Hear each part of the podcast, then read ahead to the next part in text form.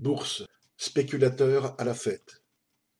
L'année 2021 a été très positive sur les places financières mondiales. Tous les indices boursiers ont augmenté. En France, le CAC 40 a battu ce record historique. Calculé sur le cours boursier des 40 plus grandes entreprises, cet indice a gagné 28,85% en 2021. La Société Générale, le géant du luxe Hermès, Capgemini ou encore Veolia sont les entreprises dont la valeur boursière a le plus augmenté en 2021. Ayant affiché des profits en forte augmentation, leurs actions ont eu la faveur des spéculateurs.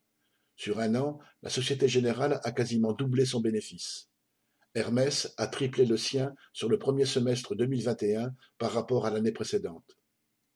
Ces profits augmentent parce que les salaires sont faibles et que les patrons multiplient les attaques pour les baisser encore. Ils augmentent aussi du fait de l'accélération des cadences sur les chaînes de production et du sous-effectif permanent. L'argent public versé par l'État et la BCE a alimenté cette spéculation boursière. Des milliards d'euros ont été injectés dans le système financier aux dépens des hôpitaux, des logements et des écoles.